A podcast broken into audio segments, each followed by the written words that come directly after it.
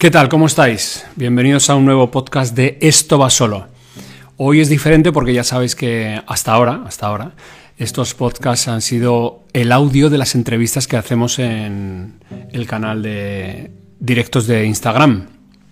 Eh, hago un archivo de audio, lo subo y ahí está la entrevista. Pero hoy no hay entrevista, hoy solamente hay una comunicación que es que Juan Manuel Gil ha ganado el premio Biblioteca Breve 6 Barral. Lo ganó ayer, hoy es día 9 de febrero.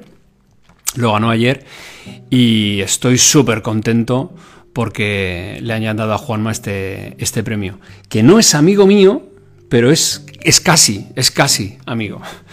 El premio Biblioteca Breve 6 Barral, en su cuenta de mm, Instagram, dice que la obra premiada debería contarse entre las que delatan una auténtica vocación renovadora o entre las que se presumen adscritas a la problemática literaria y humana estrictamente de nuestro tiempo.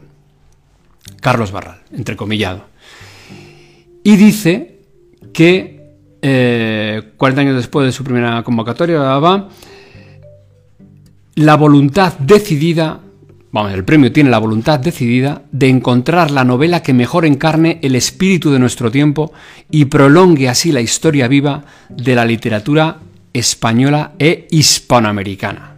O sea, un premio que es la bomba. Si vas a Wikipedia directamente a ver quién ha ganado este premio en la primera etapa que tuvo del 58 al 72, alucinas con los nombres. Eh, Juan Goitisolo, García Hortelano, Juan Marsé, Caballero Bonal, Mario Vargas Llosa, eh, a Carmen Martín Gaite fue finalista, pero bueno, eh, Carlos Fuentes, o sea, Juan Benet, o sea, es, un elenco apabullante ¿no? de, autores en, lengua española. Y este premio lo acaba de ganar eh, Juan Magil. Juan Magil por su novela Trigo Limpio, que sale el 10 de marzo, es decir, prácticamente y técnicamente dentro de un mes y que, por supuesto, no he tenido la oportunidad de leer porque, porque estaba en, el premio. Los, los, que la han leído, los que han tenido ese privilegio, pues nada, ahí, ahí lo llevan puesto y a él le han dado ese, este, este. Así que primero, enhorabuena a Juan Magil. He buscado, yo creía que tenía todos sus libros, pero... Eh, realmente no. Eh, porque he buscado, he tenido me he tomado la precaución de entrar en internet a ver que se había escrito más de los que yo tengo y efectivamente Guía Inútil de un naufragio que tiene el premio eh, de poesía joven de un premio de Andalucía, no, lo recuerdo ahora, en 2004. Inopia en 2008, una novelita, bueno, novelita o novelón o novelaza, tampoco la he leído, pero estaba prologada por eh, Enrique Vilamatas. Es decir, que Juanma siempre ha estado dentro de la industria, ¿no? Dentro de, ese engranaje de industria literaria. A partir de 2012 ya empieza a tener, empieza a tener sus cosas. Empieza a tener este librito que enseño a la cámara de Instagram, los del podcast no lo veis, pero es, es un libro delicioso. Mi padre y yo, un western. Este libro lo, yo di con él porque estaba escuchando en fin de semana Isabel Gemio hacía un programa en Onda Cero y habló de este libro. Y yo no sé si llegaba a entrevistar a, Juanma en aquella ocasión. Puede ser que estuviera Juanma en la entrevista. Y por lo que contaron era que Juanma eh, ponía en Facebook eh, los diálogos que tenía con su padre y lo estaba reventando, lo estaba reventando. Y decidió publicarlo. Entonces es un librito que es entre aforismos y conversaciones, el último que hay en la, en, la tapa, en la contraportada, lo que sería la contraportada de, una publicación de un periódico tal, no sé cómo se dice en el libro, si esto es la contraportada o, se llama de otra manera, o la contratapa, no sé cómo se dice. Eh, dice, yo, domingo soleado en el sur, ¿se puede pedir más? Mi padre, dos puntos. Silencio que es una contestación muy de padre. Y así, así, es todo el libro. Eh, yo, al teléfono. Papá, ¿cómo estás hoy? Mi padre. Espera, que es tu madre la que lleva ese asunto. Te paso con ella. Eh, yo, papá, 33 años y estoy como nuevo, níquel, flamante. Tengo hasta el plastiquito. Mi padre, guay. quizá pueda descambiarte aún. bueno, este libro, eh, yo lo. hubo una época que se lo leía a, mis peques cuando se acostaban. no, no, sé. Ah, pues en 2012, pues tendrían. Joder, qué malo soy, qué malo soy para hacer una sola resta, ¿eh? Pero tenía la, tenía la edad para entender esto y se partían de risa, sobre todo el chaval, ¿eh?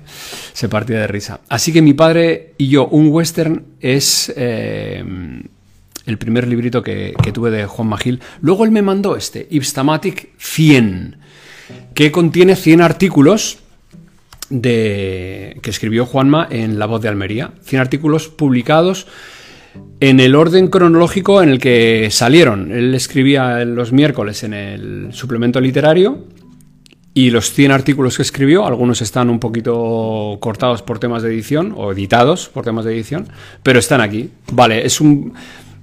Este lo leí saltándome artículos.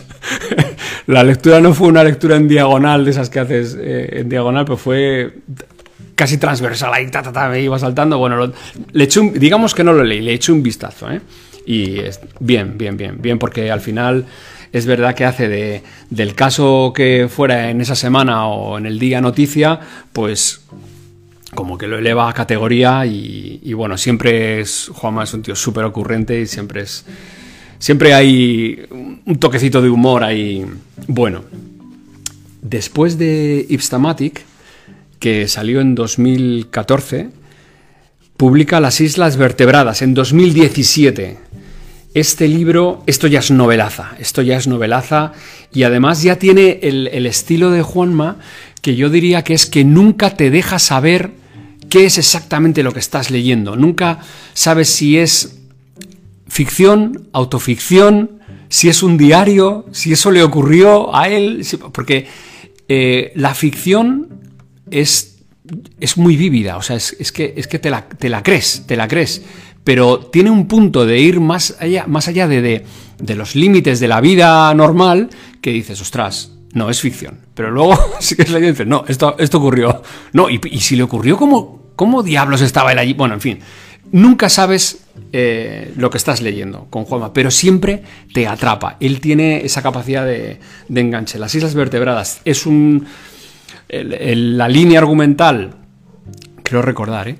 es de un suceso que ocurre en una urbanización que está...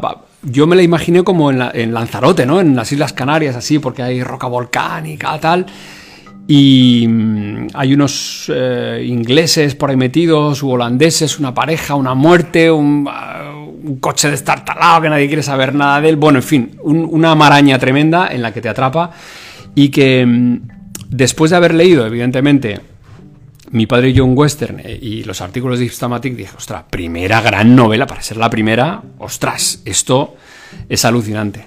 Y ahora viene, para mí, la verdad es que según lo estoy contando, es verdad que Juanma ha ido como creciendo, y está bonito eso, ¿no? Que siempre que haces algo más, vayas creciendo, pero ha ido creciendo en contundencia en estilo, en, depuración de, estilo, porque es verdad que en las Islas Vertebradas yo creo que había el deseo de decir soy escritor.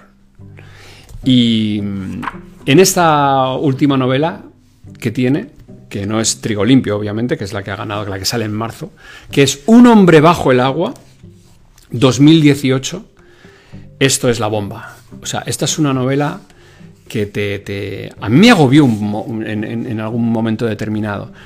Contiene lo que os he dicho de la otra. No sabes si es ficción, autoficción, realidad, em, ensoñación. No lo sabes. En un momento determinado, yo tengo. Tuve tres blogs, ahora tengo dos. están muertos los blogs. Pero eh, mira, el 11 de agosto de 2019 lo he buscado porque sabía que había escrito algo y me, cuesta mucho además encontrar cosas en mi blog porque no siempre pongo etiquetas, entonces tengo que ir ahí mirando casi entrada por entrada y tal y cual. Bueno, Un hombre bajo el agua. Escribí esto.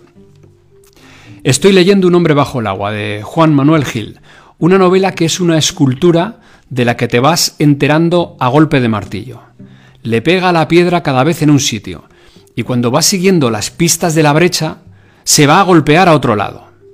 y cada zona de golpeo es mejor que la anterior. Te reconforta que vuelva a las zonas conocidas. Te desasosiega que las abandone.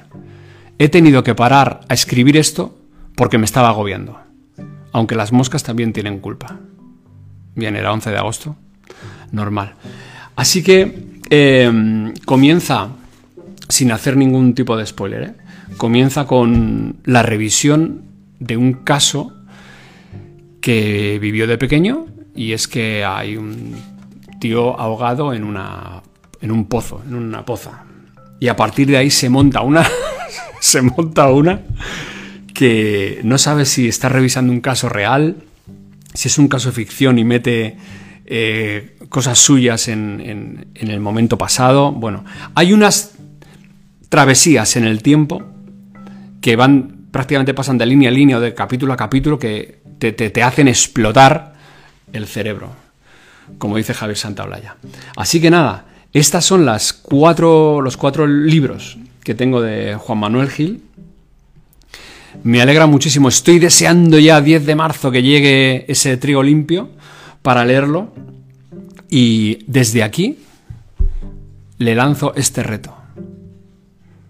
Vente a un Instagram Live con Nico Abad. ¿Qué podría salir de ahí? ¿Qué podría salir? A decir verdad, ayer le escribí y me dijo que estaba en una nube y que cuando aterrizase hablábamos. En unos días. Así que nada, en unos días, que puede ser una semana, diez, un mes, no se sabe, la línea de tiempo de Juan Manuel Gil cuál es, espero hacer un Instagram Live con Juan Manuel Gil. Hasta entonces, eh, habrá más podcast de Esto va solo. Este ha sido cortito, han sido unas reseñas. Podéis verlo en IGTV porque lo voy a dejar aquí colgado y podéis escucharlo, como siempre, en Esto va solo. Que os vaya bien, chicos y chicas. Sed felices. Chao.